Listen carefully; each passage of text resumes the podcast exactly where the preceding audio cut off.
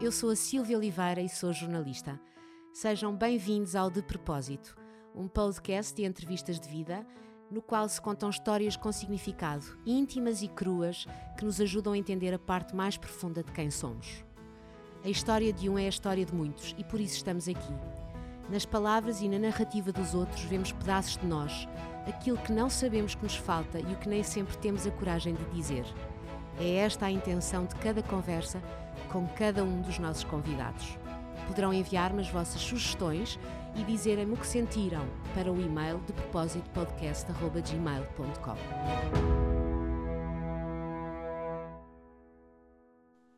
Gosta de levantar pesos muito pesados. É um grande apaixonado pelo desporto em geral. Competiu enquanto atleta a nível nacional e internacional. Estudou e trabalhou muito sobre desporto e exercício físico e tem um particular interesse por áreas como a qualidade do movimento, metodologia de treino, treino de força e anatomia funcional. Acredita que o exercício físico é uma ferramenta fundamental, se não a mais importante, para prolongar a saúde e o bem-estar. Confirmou tudo isto na primeira pessoa quando teve de lutar contra um cancro naquela que ele considera ter sido a batalha mais difícil da sua vida. Pedro Correia é um dos fundadores da The Strength Clinic, o ginásio onde até hoje eu fui mais feliz a treinar. Bem-vindo ao de propósito, Pedro Correia. Muito obrigado. Olá, obrigado. como estás? Tudo bem? Muito bem, bem. Pedro, um, tu és, tu e o teu irmão, Nuno, são os fundadores da The Strength Clinic, uh, uh, um ginásio. Uh, eu, eu, eu, estava a escrever isto e não sei se consigo chamar ginásio. Como é que tu caracterizarias a, a The Strength Clinic? Olha, eu começava, eu começava uh, já por aí. Não é certamente um ginásio. Não é, pois não. Não eu é um ginásio. Eu achei estranho a escrever. não é um ginásio porque, infelizmente, portanto, as pessoas quando pensam em palavras, portanto, associam sempre essas palavras a determinadas imagens, não é? E nesse sentido, portanto, eu quero uh, pensar que a The Strength Clinic é um, sim, um centro de treino e mesmo uma clínica que visa otimizar a saúde e a performance de qualquer indivíduo. Porquê? Porque quando nós ouvimos a palavra em ginásio, normalmente a reação das pessoas é que uh, compram um passe para aceder a determinado tipo de equipamento e faz ali um, alguns exercícios de forma mais ou menos aleatória ou ou, em alguns casos, de forma até mais ou menos estruturada, uh, mas que não tem necessariamente o acompanhamento e a supervisão de treinadores especializados em movimento e no treino. E, portanto, nesse sentido, e atendendo ao potencial terapêutico uh, do exercício e, e, ao potencial no desenvolvimento das qualidades físicas, não é, que tem, eh, consideramos que o mais adequado será, será chamar mesmo centro de treino ou Sim. mesmo clínica de otimização de saúde e performance. Pois, porque nós não chegamos lá, e eu sei por experiência própria, não chegamos lá uh, e encontramos uma sala de máquinas ou uh, uma fila de passadeiras. O que, o que encontramos, uh, eu na altura até estranhei, porque não estava habituada a fazer treino de força, né? sabia o que era treino de força, um, existe, existe uma certa desinformação em relação a isso, não achas? Exato, sem dúvida. Sei lá, eu estou a ver a tua fotografia aqui com um kettlebell, tu debata com um kettlebell ou, ou pegar numa barra e meter pesos na barra, fazer peso Exato. morto, levantar, eh, fazer agachamentos com peso nas costas, enfim, muitos exercícios uh, funcionais em que o peso do corpo é importante na, uh, na, na, realização do exercício. Uh, Explica-nos um pouco que tipo de treino que tipo de exercício é feito por vocês. Ok, portanto, muito bem. eu, acho eu acho que a primeira coisa aqui a destacar é o processo de avaliação. Ok? Eh, quando a pessoa se inscreve ou formaliza a sua adesão a qualquer um dos nossos programas, nós temos que começar sempre com uma avaliação que nós designamos de consulta inicial. Ok? E o que é que acontece nessa avaliação? Portanto, obviamente que é feito um enquadramento não é, clínico da pessoa, enquadramento desportivo, no sentido de perceber se a pessoa já praticou algum desporto ou se pratica algum tipo de exercício, se tem lesões, fez alguma cirurgia, se tem dores. Enfim, é feito ali um enquadramento uh, do indivíduo, não é? Uh, prévio, uh, para perceber, portanto, qual é o estado do organismo. Depois, além disso, e depois de delinear os objetivos em conjunto com a pessoa, fazemos uma avaliação do movimento e de mobilidade. E porquê? Porque essa avaliação permite-nos uh, retirar informações sobre a saúde articular de cada pessoa e o próprio, uh, a própria capacidade de movimento que a pessoa tem. Sim. E só a partir daí é que conseguimos, de facto, eh, sugerir qual o melhor caminho que a pessoa deve tomar. Sim, mas, então, mas, mas há uma ênfase uh, muito nos exercícios na força, não é? Sim, claro, claro, claro.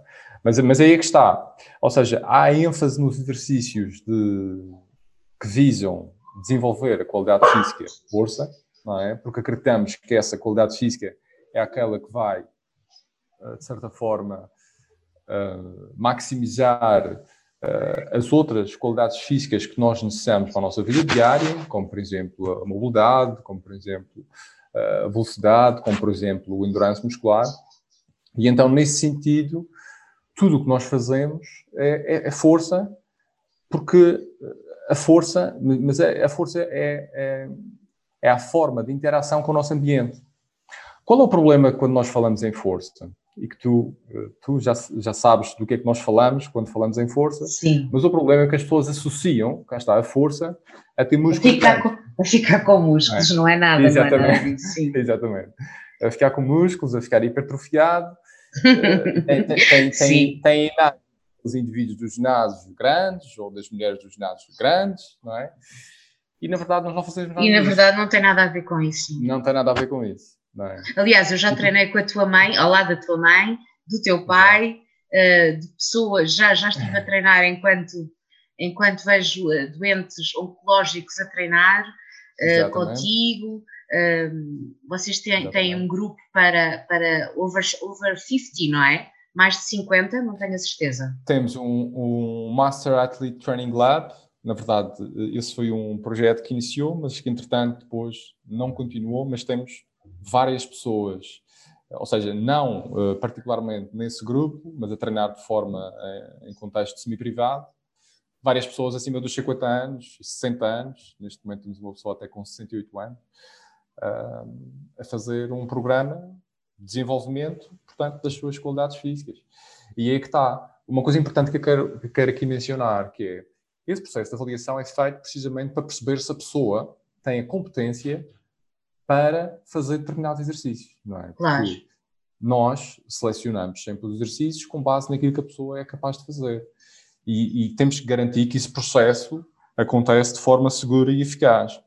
E, portanto, eu não vou estar uh, a colocar uma barra nas costas de uma pessoa se a pessoa não tem, por exemplo, boa mobilidade no, ao nível da anca ou ao nível dos ombros, para conseguir segurar a barra em, com boa postura, para conseguir, por exemplo, no movimento do agachamento, baixar com a profundidade que nós, que nós desejamos, e é, e é neste sentido que é fundamental fazer uh, a avaliação, porque todas as pessoas, nós acreditamos sinceramente, todas as pessoas têm o potencial de chegar a esse ponto. Agora, é preciso sempre atender à condição uh, inicial. E não é de hoje para amanhã, não é? E não é de hoje para amanhã, e é um processo que leva o seu tempo, como mais para umas pessoas, mais para outras. Hum, e uma é das vantagens mesmo. que eu encontrei uh, uh, na The Strength Clinic é precisamente isso. Ou seja, nós não entramos, nós fazemos, não fazemos, há, há treinos pessoais, individuais, como tu falaste há pouco, mas uh, mais direcionados e vocacionados só para uma pessoa, mas também os treinos diários que encontramos em horários específicos são sempre é. feitos com o vosso acompanhamento, ou seja, nunca é. estamos sozinhos Poderemos estar, mas, mas nunca estamos sozinhos, não é? E essa é uma Sim. vertente também que eu acho muito, muito interessante na, na, na, no vosso projeto. Pedro, porquê que tu acreditas? Uh, eu, eu lembro-me de vocês os dois, tu e o Nuno, um, sempre são, noto-os bastante determinados, empenhados e o exercício físico faz parte da vossa vida, imagino que desde muito cedo, mas faz parte Sim. da vossa vida, como os hábitos de higiene uh, fazem parte da vossa vida. Tu não concebes não treinar um dia? Um, sim, eu normalmente, eu normalmente incluo sempre uma porção de movimento no meu dia a dia e, e faço essa gestão depois de acordo com os objetivos que tenho para determinado ciclo. Mas, mas sim, eu entendo o movimento, e, e aí tu usaste uma palavra que eu gostei particularmente, que é a parte do higiene, está bem? E a higiene do movimento é algo também que deve ser uh, valorizada e que as pessoas devem também ter em atenção. Não é só a higiene dentária, não é só, não é só a higiene corporal no sentido de tomar banho. Portanto, nós entendemos o, o, o movimento como algo fundamental para fazer uh, todos os dias, porque se olharmos para a evolução da nossa, da nossa espécie, nós verificamos que o movimento foi fundamental na nossa uh, adaptação genética e na nossa evolução enquanto indivíduos. E achas que isso também pode ser um movimento uh, diário, regular, pode ser utilizado para contrariar, contrariar condições físicas uh, adversas, negativas, doenças falámos há pouco de doentes oncológicos. Um, tu próprio passaste por, por. tiveste um cancro, uh, não sei é. com que idade. Com 25 anos. Com 25 anos. Uh, e que espécie de cancro foi? Foi, foi um linfoma de Hodgkin. Um Isso é o quê? É um, é um tumor maligno do sistema linfático uhum. em que, eh, no meu caso, eu detectei através de uns nódulos que me apareceram uh, no pescoço e foram aumentando também, e não valorizei no início, mas depois foram aumentando também. E, e depois, quando fui fazer exames, uh, verificou-se que de facto era um, era um linfoma era um linfoma de Hodgkin e que já tinha uh, alguma outros tumores também aqui na parte do, do peito, na parte do, do e então uh, foi a partir daí depois que tive que fazer tratamentos de, de, quimioterapia, de radioterapia, e infelizmente, pouco tempo depois desses tratamentos, tive uma recidiva, portanto o cancro voltou a reaparecer, uhum. e nessa, numa segunda fase tive que fazer tratamentos ainda mais agressivos, desta vez no, no IPO, em Lisboa, uhum. foi quando vim para Lisboa, fazer tratamentos, que culminou com a parte mais difícil do tratamento, que foi o transplante de medula óssea. Em que eu tive que ficar três semanas isolado num quarto, em que só conseguia falar com as pessoas através de um vidro, e que só para teres uma ideia, um, ou seja, tu já conhecendo, não é? Uh, portanto, houve vários momentos em que só um, tentar andar na sala uh, da unidade de transplante era difícil. Porque não, porque não conseguias com as dores? Porque, porque não tinha forças, estava altamente frágil. Sim. Altamente frágil e tudo que envolvesse algum tipo de movimento era bastante difícil. Sim. Como é que, como é que aos 25 anos, eh, não sei, tu estavas em que fase da vida? Eu Já aos tinhas... 25 anos estava, tentava trabalhar, na altura estava a trabalhar num, num campo de golfe, enquanto diretor desportivo, e estava a fazer, ao mesmo tempo, estava a fazer uma pós-graduação, neste caso, o Master em Gestão de Campos de Golfe em Espanha, e, e, portanto, e, portanto, nessa altura ficou um pouco em stand-by, não é? E depois das pois, quem não, quem, não, quem não te conhece, eu também não disse, não dissemos ainda, mas tu és madeirense, já se deve ter sentido, nasceste no Funchal, já se deve ter sentido o sotaque, talvez, mas talvez. estavas no, no Funchal na altura e, e, decidiste, tiveste que ir para Lisboa, não é? Na sequência do, do, dos tais exames que fizeste. Certo. Portanto, eu estava a trabalhar, estava a trabalhar na altura uh, na Madeira, ao mesmo tempo que estava a fazer esse, esse curso em Espanha, e uh, essa primeira fase de tratamento eu fiz na Madeira, uhum. ou seja, a quimioterapia. depois a radioterapia, é que fiz numa clínica no Porto, e depois então nessa segunda fase é que vim mesmo para Lisboa viver e fazer os tratamentos, uh, quimioterapia e o transplante.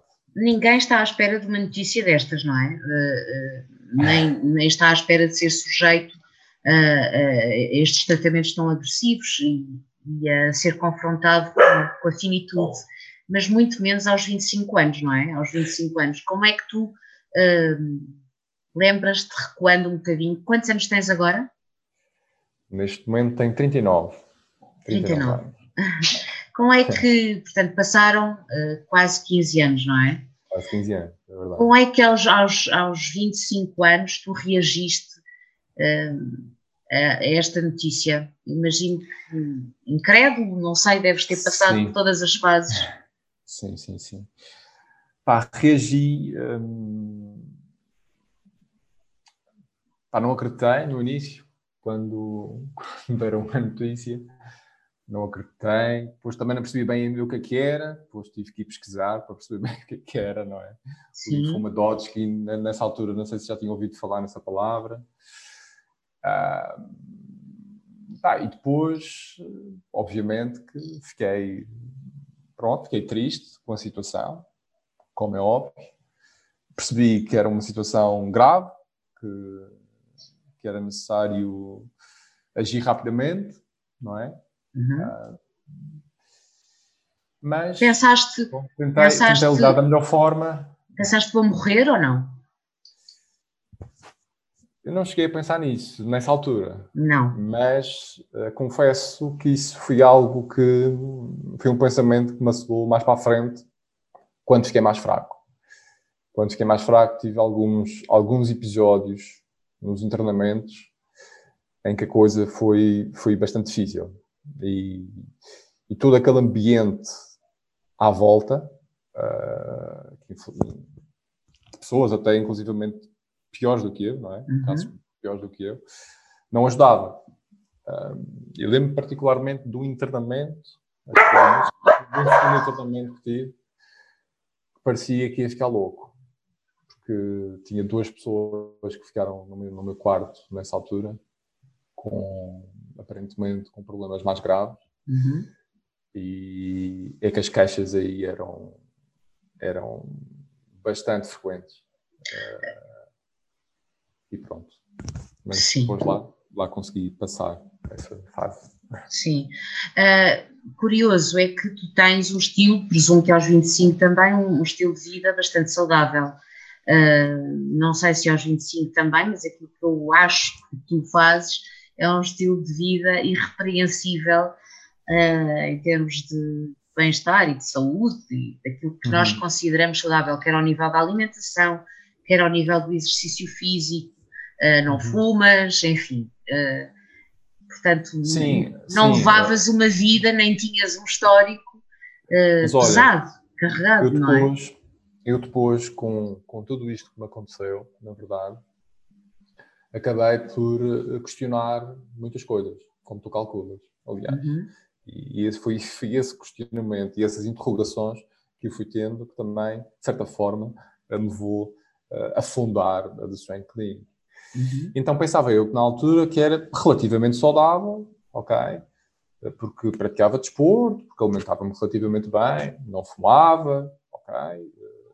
Eh, bebia às vezes, de vez em quando, ali, quando havia alguma, alguma festa ou alguma, alguma ocasião festiva, mas tudo dentro daquilo que é considerado normal, não é? Sim. Pá, naquelas Sim. idades, não é? Portanto, só que depois, eh, com essas questões Uh, e eu a tentar perceber porque que aquilo me tinha acontecido a mim, um, fui percebendo que realmente que eh, a parte de, da alimentação não era, de facto, também aquela que é a melhor. E isto não é a melhor para a maior parte das pessoas.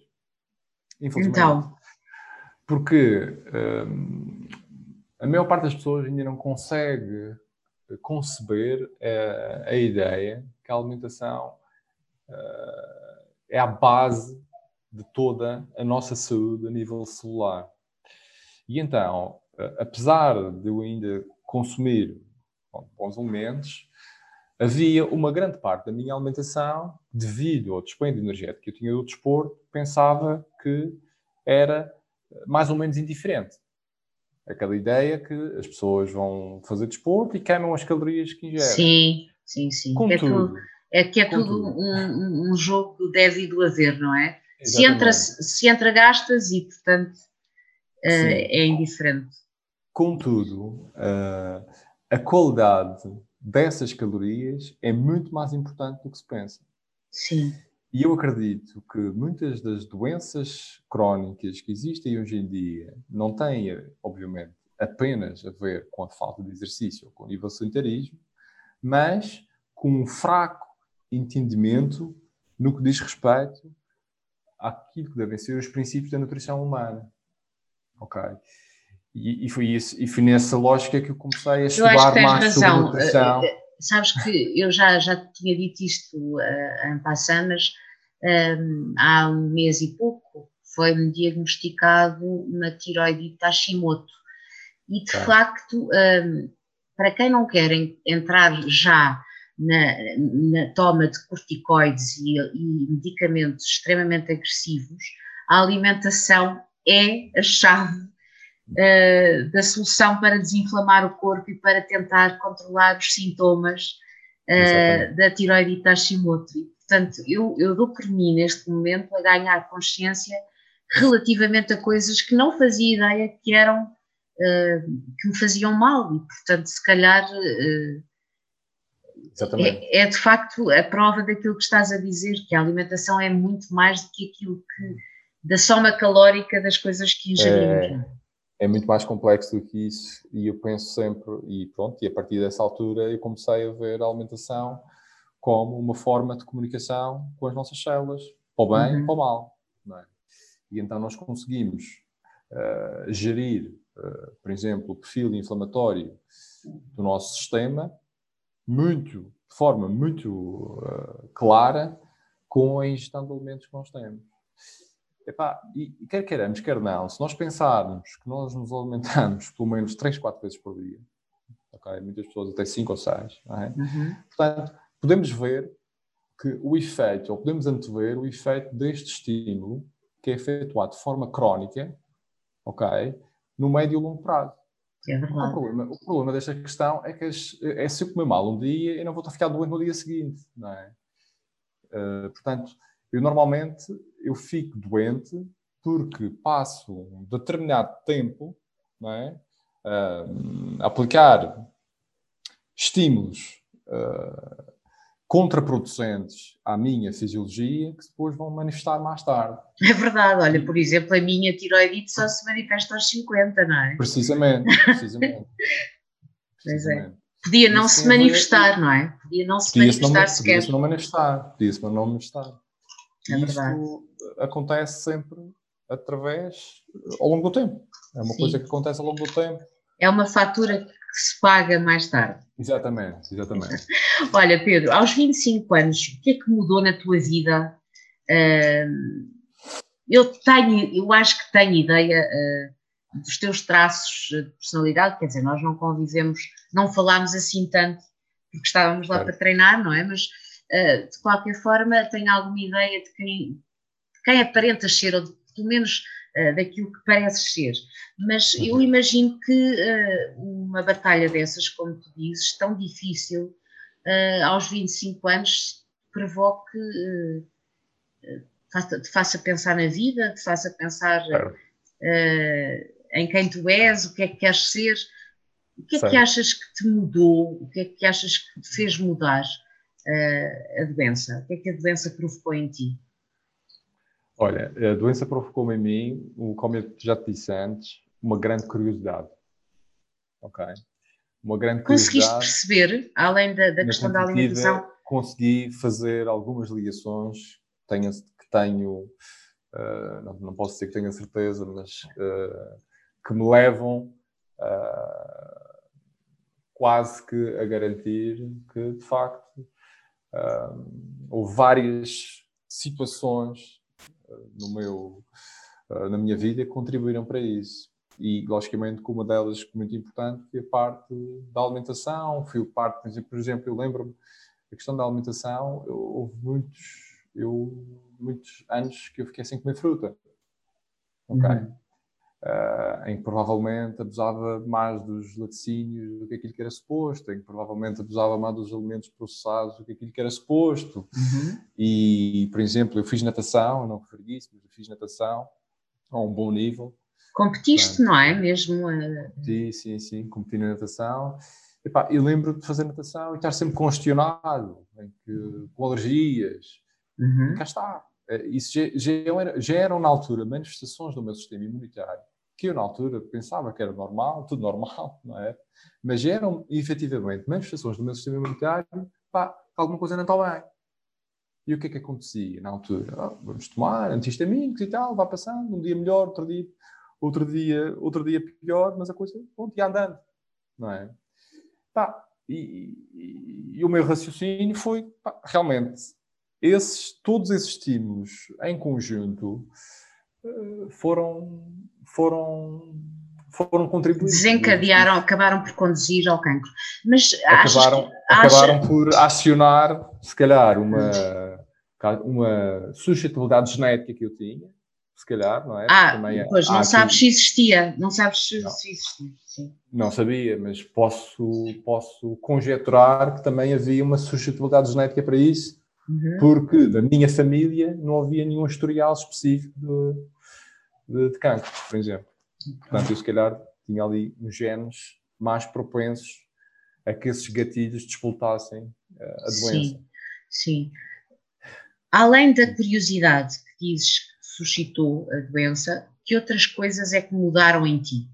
O que é que mudou? Assim, houve algum abanão ou, ou, ou, não se acorda diferente e se vai fazendo, vai-se mudando um bocadinho todos os dias, não é? Não sei. Olha, é curioso, porque eu vou, no meu caso em particular, eu lembro-me quando finalizei os tratamentos e, e, o pensamento na altura, naquele estado que eu te falei, altamente frágil, pensava, a única forma que eu arranjava na minha cabeça para tentar superar o que estava a passar é amanhã há de ser melhor, amanhã há de ser melhor porque passava os dias todos a vomitar, não conseguia comer nada, depois mal conseguia andar, principalmente na fase do transplante. E mesmo assim, hum, mesmo assim, devido ao facto de ainda ter alguma massa muscular, o facto de ter feito desporto, não é? Uhum. Estava melhor preparado que muitas pessoas que acabam lá. Claro, para enfrentar eu, tudo aquilo. E eu sou grato a isso. Sou, uhum. Sei que isso foi muito importante no culminar do tratamento e, e todo este, este processo. Agora, uh, lembro-me que, como estava a dizer, portanto, quando, quando terminei esse, essa fase do tratamento, eu levei ali uns meses, eu levei ali uns meses de reflexão. Sim. levei uns meses de reflexão, dizer, ok, o que é que eu vou fazer agora? Uh, para já levei aqueles primeiros meses uh, como que a tentar conquistar o tempo perdido, não é? entre aspas, portanto, que tive, e tive basicamente que malear não é? da minha vida uh, social, de, dos meus amigos, uh, durante quase um ano Sim. ou mais, e então tentei reconquistar um pouco esse tempo, não é? depois, e ao mesmo tempo que esse tempo foi servindo de reflexão. Não é?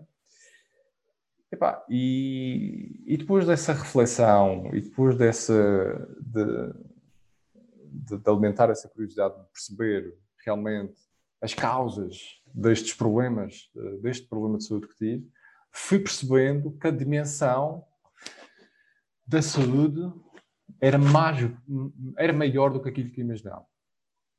No sentido em que, portanto, o, o, modelo que nós vivemos hoje em dia, o modelo de medicina que nós vivemos hoje em dia é um modelo de medicina orientado para a doença, em que a pessoa, em que a pessoa sente ou tem determinados sintomas, é, é confrontada com determinados sinais e nós andamos sempre ali à volta do, de um problema para tentar minimizar os sintomas.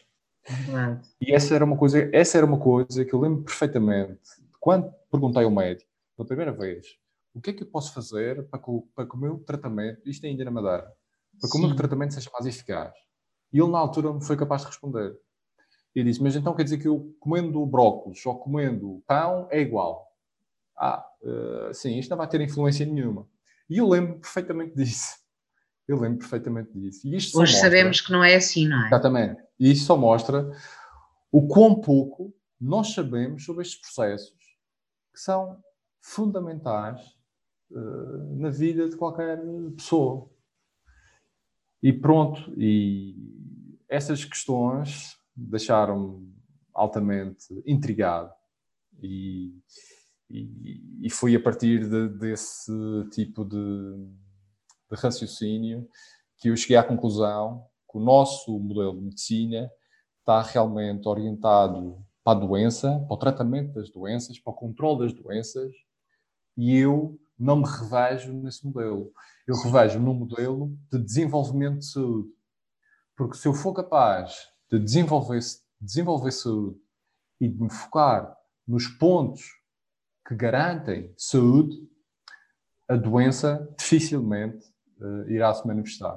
Sim. E então tiveste... estamos a falar, estamos a falar de dois, estamos a falar de dois uh, mindsets diferentes. Entende? É verdade, sim, sem dúvida. Esta é que é, esta é, que é a questão é, fundamental, é, dois mindsets diferentes. Tu há pouco disseste-me que, que, entretanto, uh, o cancro reincidiu quantos anos depois?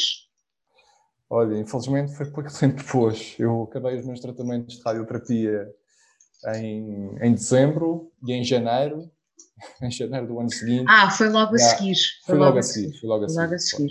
E entretanto, passados estes anos todos, não, uh, não voltaste a ter, enfim, imagino que, que, não sei, quem tem um cancro, não sei, Pedro, mas quem tem um cancro vive sempre com, com a, ou quem teve, nem sei como dizer, vive sempre com, com o medo, aquele medo. É, silencioso ou, ou, uh, ou, não? Uh, sim, sim, não, não vou dizer que não. Portanto, não vou dizer que não, principalmente naqueles primeiros anos em que tu estás ainda com todo aquele receio de imaginar será que isto vai acontecer outra vez? Será que isto vai acontecer outra vez? Uh, portanto, sim. Portanto, a pessoa fica realmente receosa, principalmente naqueles primeiros anos. Sim. E, pá, e depois. E agora? Agora já, já passaram uns 10 anos, 10 anos, mais 10 anos. Exato. Já agora passaram. já conseguiste esquecer ou ainda não? Eu não a esqueci, não a esqueci a experiência, como deves calcular.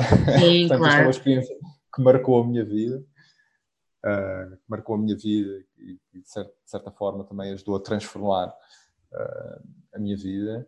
Mas, ou seja, neste momento não tenho medo e já não faço, ou seja, já deixei de fazer os exames específicos para esse fim já há muitos anos e agora faço ou seja, faço sempre análises eh, clínicas, não é? Todos os anos, mas já bastante mais exaustivas, eh, por minha conta, para realmente perceber tudo aquilo que eu estava a falar há pouco, se os marcadores de saúde, de uma forma global, estão bem uhum. e não uhum. apenas essa parte específica do problema Sim, sim, que bom. Mas obviamente que o facto de ter, de eu ter tido essa doença, não é? Ter tido uma recidiva,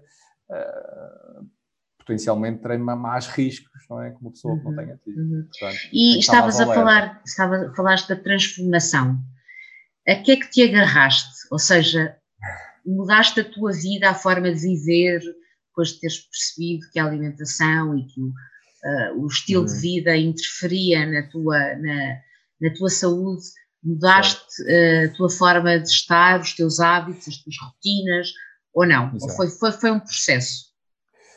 É assim, eh, como te disse, eh, foi um processo, uhum. foi um processo. É? Fácil? Eu... Habituaste bem? É que eu olho para ti e tu pareces-me daquelas pessoas absolutamente disciplinadas e que fazem as coisas sem esforço, eu, eu diria, como, como se fosse diria... automático.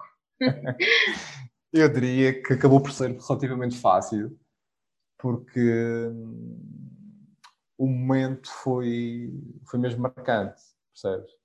Então acabou. As mudanças que eu comecei a fazer no meu estilo de vida foram relativamente fáceis. Eu acho que o facto de também ter feito uh, desporto a esse nível, ou seja, ter a disciplina para, para fazer uh, desporto, isso, isso certamente me ajudou uh, em todo esse processo. Mas tive que fazer várias mudanças e, e, esse mindset que eu te falei há pouco de perceber realmente, ok, porque é que as doenças acontecem, porque é que eu tenho deficiências nutricionais, como é que estes desequilíbrios químicos podem causar doenças, ok? Uh, depois de eu conseguir uh, uh, respostas para estas questões, uhum. a coisa foi acontecendo ainda de forma mais fácil, ok? Porque eu me fui tornando consciente. Okay, o problema é sempre esse, não é? Que nós fazendo. adquirimos hábitos de forma inconsciente é. E, e, é tão fácil ganhar maus hábitos. Podes crer. Mesmo. É. E depois mudá-los é obra. É. E depois uh, as pessoas também têm que entender que para mudar hábitos leva tempo.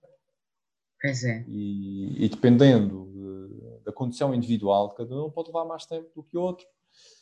Do que as outras. Pá, este processo não é igual para toda a gente, mas a verdade é que. Um, a questão do mindset, como eu te disse, é fundamental. Ou seja, Sim. as pessoas não pensam o que é que eu quero para a minha vida. Como é que eu quero estar? Como é que eu quero estar fisicamente, emocionalmente? Como é que eu quero estar financeiramente daqui a 10 anos, daqui a 15 anos? Não é? Uh, eu quero ter autonomia, eu quero ter liberdade ou quero ficar doente? Eu acho que ninguém quer ficar doente. Mas eu acho que também muito pouca gente pensa assim, não é? Claro claro. Damos a, damos a saúde como um bem adquirido, não é? É uma daquelas coisas. Olha, quando ficar doente, logo se vê. É um bocado assim. E tudo isto que me aconteceu levou-me exatamente a pensar ao contrário. E mais cedo Entendo. do que, do que a generalidade das pessoas. Tu já, uh, tu na, na, no teu centro de treino, uh, já te cruzaste com uma data de gente, com, com vários tipos de pessoas Uh, qual é que acha, qual é, na tua opinião, uh, as dificuldades, as maiores dificuldades uh, das pessoas para levarem um, um, um estilo de vida conducente a um estado de saúde no longo prazo? Ou qual é, fala-se muito de, das pessoas vão ao ginásio e depois deixam de pagar, deixam de ir pagam e deixam de ir, uh, aparecem só lá uma vez por outra. Uh, qual é a maior dificuldade do ser humano uh, na questão do exercício físico? Ok. Eu, de uma forma geral, no nosso espaço, eu creio que a maior parte das pessoas que o falar no trabalho que nós fazemos, seja através da referenciação pessoal, seja através da pesquisa que as pessoas fazem, que encontram artigos que nós temos e, e alguma informação que nós disponibilizamos de forma gratuita, a maior parte já estará sensibilizada para o efeito, ok? Mas do ponto de vista geral, ok, eu acho que o principal problema tem a ver com a fraca cultura de movimento, a fraca cultura uh, física que existe uh, no que diz respeito a esta questão. E isso leva, inevitavelmente, a um sedentarismo brutal. Ou seja, as pessoas não têm estes hábitos de movimento, não têm os hábitos de exercício físico que são necessários. Epá, e pela minha experiência, parece-me que. Uh, quer dizer, isto, isto, varia um pouco de pessoa para pessoa, na verdade, porque, ou seja, algumas pessoas têm mais facilidade em fazer alterações ao nível do exercício, outras poderão ter mais facilidade em fazer algumas alterações ao nível da alimentação, mas uh, de facto o que se nota é que pouca gente que é está, é difícil, disponível, está disponível Sim. para fazer exercício de forma consistente. Ok? É. E, opa, e, eu ia falar, ia falar dessa, eu ia falar dessa palavra, que é o meu grande desafio. E Pessoal. esta consistência ao longo, cá está, mas é ao longo dos anos, ao longo dos anos, que é realmente transformador. Eu ainda hoje estava, estava numa chamada, numa avaliação uh, que nós fazemos dos nossos programas e, e é de facto assim. Uh, portanto, eu falo, falo por experiência própria, mas falo também com experiência com base nos dados uhum. das, das pessoas que vou acompanhar, não é? E há, há, há uma frequência semanal em que, se, em que é que realmente o treino pode ser transformador. Que anda ali nas três, quatro vezes por semana. Sim. Okay. O problema é que. Poucas, e são mais... muito poucas as pessoas, exatamente. São muito oh, Pedro, mas pessoas. o mais difícil, o difícil não é ir quatro vezes durante uma semana, durante duas. O difícil é ir a vida toda. Ou seja, claro. a consistência no longo prazo é que eu acho claro. que é a maior dificuldade e o maior desafio. Claro, claro, claro, claro. É tornar isto como lavar os dentes. É impensável é nós isso. não lavarmos os dentes todos os dias, não é? É isso. E, Mas, esse, e esse é o desafio. Esse é o desafio. É o como desafio. é que se faz? Olha, faz eu pergunto faz... não só por mim, mas porque há uma data de gente que deve estar na mesma situação, não é? Como faz é que se pouco, faz? Faz pouco a pouco.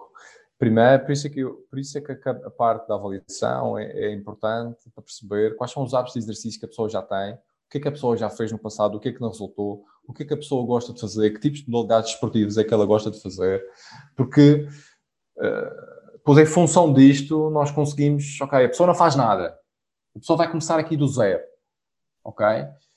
Mas pode ter aqui um fator importante, e tem, e tem, tem cancro, e tem cancro e tem que treinar ok? Portanto, a pessoa não faz nada, tem cancro, vai ver aquele processo como um tratamento, certo? Portanto, vai fazer treino, se calhar duas, três vezes por semana, dependendo do, do caso em particular. Mas imagine uma pessoa que não tem cancro, não tem assim Está saudável, doença, não tem nenhum problema. pensa que é saudável, pá, pensa que é saudável. não, não, tem, dá para vocês, não, não dá para vocês contratarem uma carrinha e, um, e uns homens e, e virem-nos buscar a casa. Vamos pensar nisso. Vamos eu acho que deviam fazer isso, não é? O problema é que quem não tem esse problema, eu já, já estive a treinar, uh, enquanto te via a dar um treino individual a uma pessoa que estava muito fragilizada fisicamente e eu pensei que, que deveria ser um doente oncológico um, e e confesso que até me emocionei um bocadinho com, com a vossa relação, porque eram pequenas conquistas, pequenos passinhos. Uh, eu, eu, acho que uh, deve ser muito gratificante um, ehm, tentar ajudar uh, essas pessoas, não é? As pessoas que, que como tu, passaram por processos de doença grave.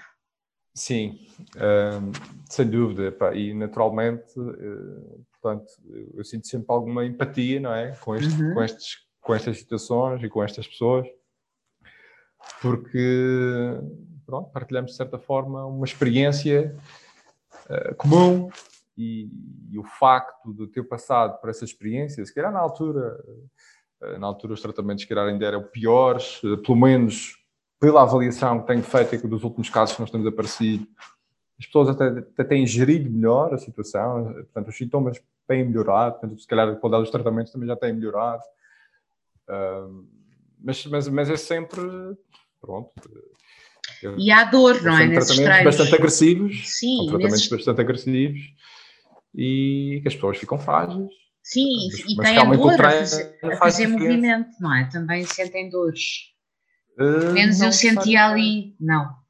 Não, não, não necessariamente. Pode ser mesmo é fragilidade, incapacidade.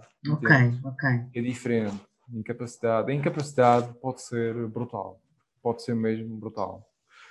Uh, a verdade é que uh, numa, numa pessoa muito frágil, uh, muito magra, sem força, tu poderias pensar que o ideal seria descanso, mas não, ao contrário, mas o exercício, não. o exercício é fundamental na, na é. recuperação. Exatamente, exatamente. E isso, e isso está completamente errado. Aliás, foi uma das coisas também que na altura, quando eu fiquei doente, uh... os médicos preferiam que eu ficasse quietinho. Fique quietinho, não, não se mexa muito. Não convém fazer muito esforço e tal. Um, e hoje, já desde, por exemplo, olha, na Austrália, o, a Sociedade Oncológica Australiana uhum. já determinou, já desde 2018, já determinou o exercício físico como um, uma componente fundamental no tratamento dos doentes oncológicos. Portanto, já existe essa deliberação desde 2018. Sim. Uh, e de facto, quando pensamos em termos uh, fisiológicos e em termos de, de função corporal uh, do, do, indivíduo, nós sabemos que o músculo vai muito além da estética, ou seja, o músculo é um reservatório de nutrientes, de imunidade, de aminoácidos, e é expectável que uma pessoa que tenha pouca massa muscular tenha menos chances de sucesso nos próprios tratamentos. Portanto, Sim. isso é algo que nós já sabemos. Sabemos empiricamente, mas sabemos também da evidência científica, que assim, que assim uh, reporta. Portanto, vários casos de pessoas, uh, pouca massa muscular vai comprometer o sucesso dos tratamentos.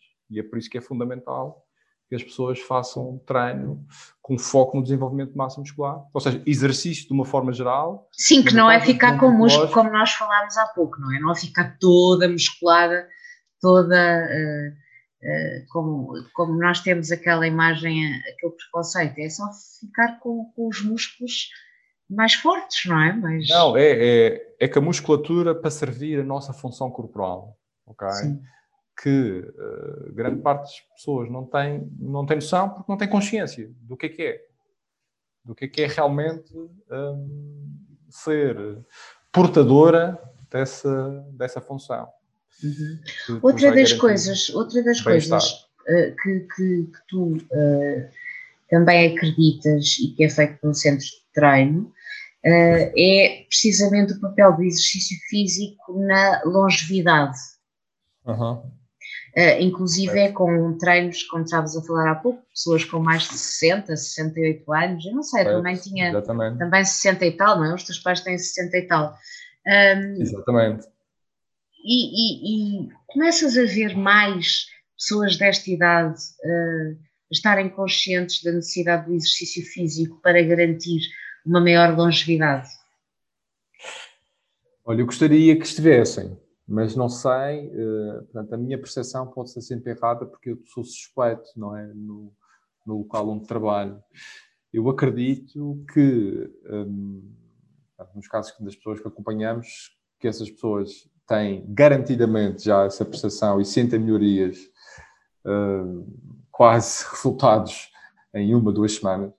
Uhum. Uh, porque realmente é o que eu costumo dizer, basta a pessoa ter o estímulo certo, o estímulo certo faz logo uma diferença brutal, principalmente nestas pessoas mais idosas, em que a capacidade de produzir força, quer pelas alterações muscular, quer pelas alterações neurais que acontecem com o envelhecimento e com o sedentarismo, uh, essas alterações que vão acontecendo vão fazer com que haja uma redução de força, ok?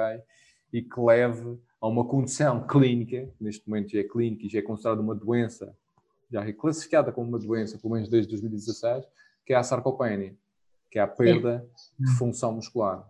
Uhum. E é com isto, e é com isto que as pessoas mais idosas precisam ter cuidado.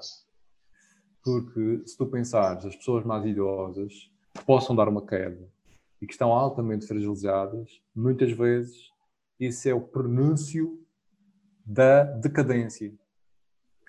Porque a partir do momento que as pessoas perdem a sua mobilidade, não só a saúde musculoesquelética vai decrescendo exponencialmente, como também a saúde a nível dos outros órgãos e sistemas, porque tudo isto está relacionado. Sim. E, portanto, o facto de eu ficar imobilizado ou imóvel, vou perder massa, massa muscular, mas também vou perder uh, a minha capacidade ao nível uh, dos outros sistemas do corpo. Porque, e, e, é nesse sentido que o exercício vai, e o treino de força em particular, vai afetar positivamente todos os sistemas do corpo. Sim, tu há pouco e, falaste. Sim, estavas a falar do. Se disseste esta, expressão, se a pessoa tiver o estímulo certo Porquê é que o estímulo certo é tantas vezes uh, a doença? o estímulo certo é tantas vezes a doença, quer dizer, a manifestação de doença. A manifestação de doença, sim, ou seja, só corremos, uh, só, só mudamos os nossos hábitos, corremos a fazer alterações na alimentação ou uh, no estilo de vida com mais exercício físico, quando somos confrontados. Eu não estou a dizer que é uh, toda a gente, mas tenho ideia, pergunto também se é essa a tua sensação, que a maioria das pessoas tem um clique e muda de estilo de vida quando é confrontada pelos piores motivos. Eu, eu tenho essa percepção geral. Ou na primeira pessoa, ou numa terceira pessoa, uma não, pessoa. Não, não, tu já, tu, tu, de facto foste, mas tiveste, entre aspas, foi uma coisa que a doença te deu, não é? A doença também teve esse lado positivo. Eh, tentamos encontrar lado bom em tudo, às vezes é muito difícil, mas, mas teve esse lado de dar um estímulo para mudares a tua vida uh, e para te preocupares uh, com a tua longevidade, com o teu bem-estar, com a tua saúde e fazeres mudanças nesse sentido. Uh, e aconteceu aos 25, mas não sei se a, a, sensação que tenho é que com a maior parte das pessoas acontece sempre que é confrontado com a manifestação da doença ou com alguma dificuldade Sim, com a maior parte. Não vamos lá bem, não é? Não vamos lá bem. Eu diria que sim, que era que a maior parte das pessoas, porque é de facto aquilo que, pá, que vai afetar o indivíduo, não é? Vai mover ou fazer mover o indivíduo. Se bem que, em alguns casos. É sempre o medo. Possa, possa, acontecer com algum familiar, algum amigo. Sim. Uh, isso, isso, também pode acontecer, mas eh, sim, muitas vezes é pelo medo, pelas dores, é normalmente algo hum, que deixa marca. Sim. Uh, eu uh, ia-te perguntar o que, é que, o que é que a doença te ofereceu, te deu. Uh, imagino que esta tenha sido uma. o, que é, o que é que te roubou? O que é que me roubou? O que é que a doença te tirou, além é que daquele tempo todo em tratamentos? Um... Olha, olhando assim para trás, sinceramente, uh... roubou-me tempo, uh, algum tempo, se calhar na altura de algum tempo de vida, uhum. que eu não consegui aproveitar da melhor forma. Uh, mas cá está, por outro lado, fez com que, se calhar, se calhar, me levasse a compreender uh, todas estas questões que agora, neste momento, espero eu, me façam estender mais a vida. Um, Sim. Portanto, eu diria que era isso. Ok. Uh, e o que é que ainda não fizeste 40 anos? Uh, ainda não. Ainda, ainda não. não. Quando é que fazes? É para o ano, em maio. Em maio. Uh, o que é que queres profissionalmente e pessoalmente? O que é que eu quero? Eu quero, eu, a minha prioridade na vida, como tu já percebeste, é garantir boa saúde, uhum. é garantir hum, força, e bem-estar. E uh, profissionalmente, uh, tudo aquilo que venha a acontecer será, uh, em princípio, positivo se eu garantir que estou bem, que me sinto forte e que me sinto feliz, no sentido em que também estou a conduzir o meu propósito não é? Que é, ao, fim e ao cabo, providenciar, pelo menos é nisso que nós acreditamos, soluções de qualidade no sentido de ajudar as outras pessoas a melhorar a sua própria eh, qualidade de vida, a sua saúde, a sua resiliência e aumentar a sua longevidade. Portanto, pelo menos é nisso que, que nós acreditamos. E uh, há pouco disseste ser forte, uh, ser forte para ti é uma questão física, o resto, não, o resto não. vem. Então. Aí é que está, não é uma questão física, é uma questão física e é uma questão mental. E é, e é esse efeito que eu acredito que que o treino de força tem ou pode ter no nosso organismo. Não é o aspecto físico, porque nós, quando estamos a comunicar com o nosso corpo, quando estamos numa situação de stress no nosso corpo, nós estamos também a ficar mais fortes fisicamente e mentalmente.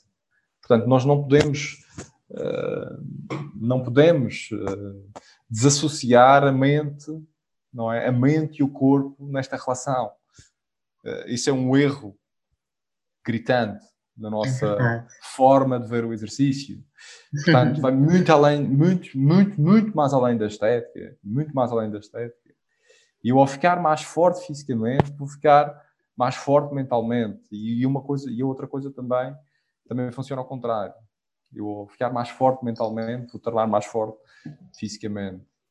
E, e eu acredito que o processo de treino, seguindo os seus princípios uh, biológicos e os seus princípios organizacionais, portanto, aqui estamos a falar de uma componente mais técnica, não é? Vai contribuir para que isso aconteça. Mas só poderá contribuir se a pessoa estiver também disponível para percorrer esse, esse processo. Sim. Qual é o e teu exercício? foco durante esse processo. Sim. Qual é o teu exercício preferido? Se é que há algum que gostes mais? Uh, por acaso, não, não tenho, não posso dizer que tenha nenhum exercício preferido. Gosto do peso morto. gosto do peso morto, ora, eu, por uma razão muito simples. Sabes eu também é? gosto tanto do peso morto. Sabes qual é? Porquê? É o que permite levantar mais peso do chão. É verdade, é verdade. Quantos quilos já, já levantaste? já levantei 250. 250. E pesas? Porque isso também é importante, não é? E é, também é importante, sim. Neste momento peso 87. 250 quilos. E o que é que se sente quando se levanta tanto peso? Três vezes quase a tua, o teu peso. É verdade. O que é que se sente? Sente-se, pá, uma grande, pá, uma grande dose de força e resiliência. Porque, Estás pronto para tudo, ficas pronto para tudo depois de levantar 250 pá, quilos. Pá, porque sim, porque pois é, aí é que está. Uh, do ponto de vista mental, tu imaginares levantares uma carga desse, dessa magnitude, não é? Sim. Pelo menos no meu caso, que é bastante elevado, há quem levante mais do que isso, não é? Uhum. Obriga a que a tua cabeça também esteja ali bem focada. Tão bom. Até me deu saudades agora. Pedro, foi um gosto, obrigadíssima por teres aceitado o convite uh, e por nos teres contado as tuas histórias de vida. Muito obrigada. Obrigado eu pelo convite. Ai, Pedro, esquecia-me, não posso esquecer desta pergunta, porque depois as pessoas tu, uh, mandam e-mails e mensagens a dizer: Ah, não fizeste. Já me então. esqueci de uma vez. Imagina, é a pergunta final do podcast. Imagina que te convidava para jantar em minha casa e que sobravam três lugares à mesa, quem é que convidarias? Sem limites à imaginação. Portanto, pode ser. Ah, convidaria uma pessoa para além de nós dois. Não, não, tens três lugares para além de nós dois, Sim. para trazer três pessoas. Tenho três pessoas além de nós dois. Quem é que eu trazia? Ah, se pudesse, trazia Platão. Platão porquê? Platão, porque porque sendo um indivíduo altamente estudioso e que partilhou uma série de conhecimento uh,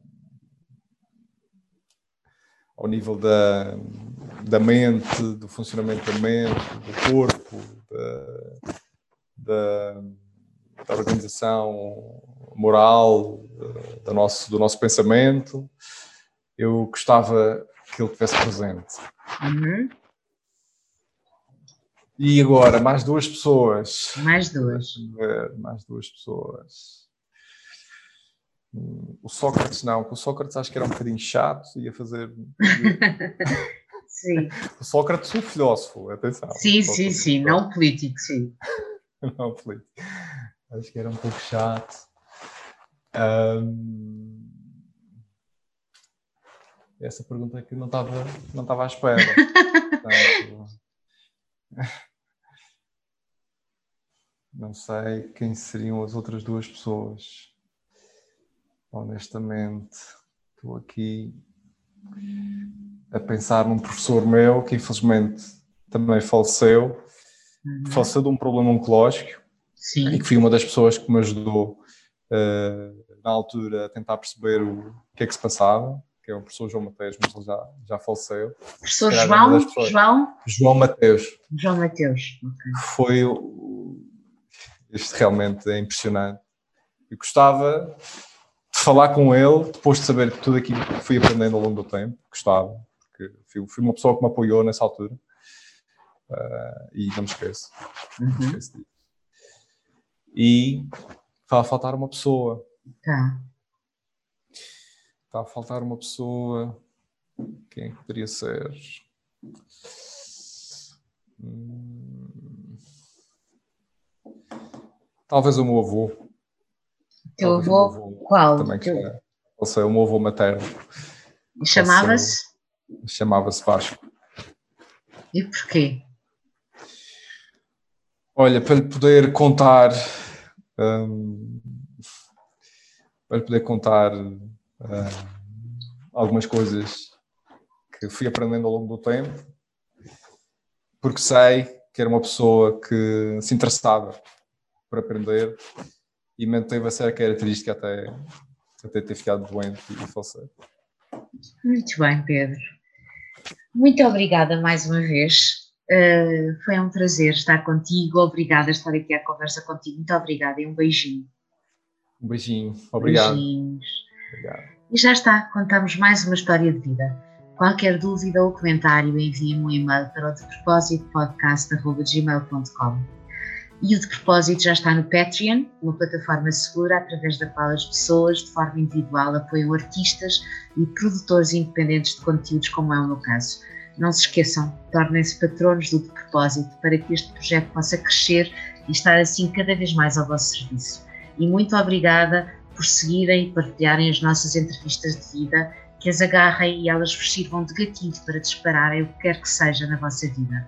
Porque a vida de um pode ser sempre a vida de muitos. Um beijo e até já.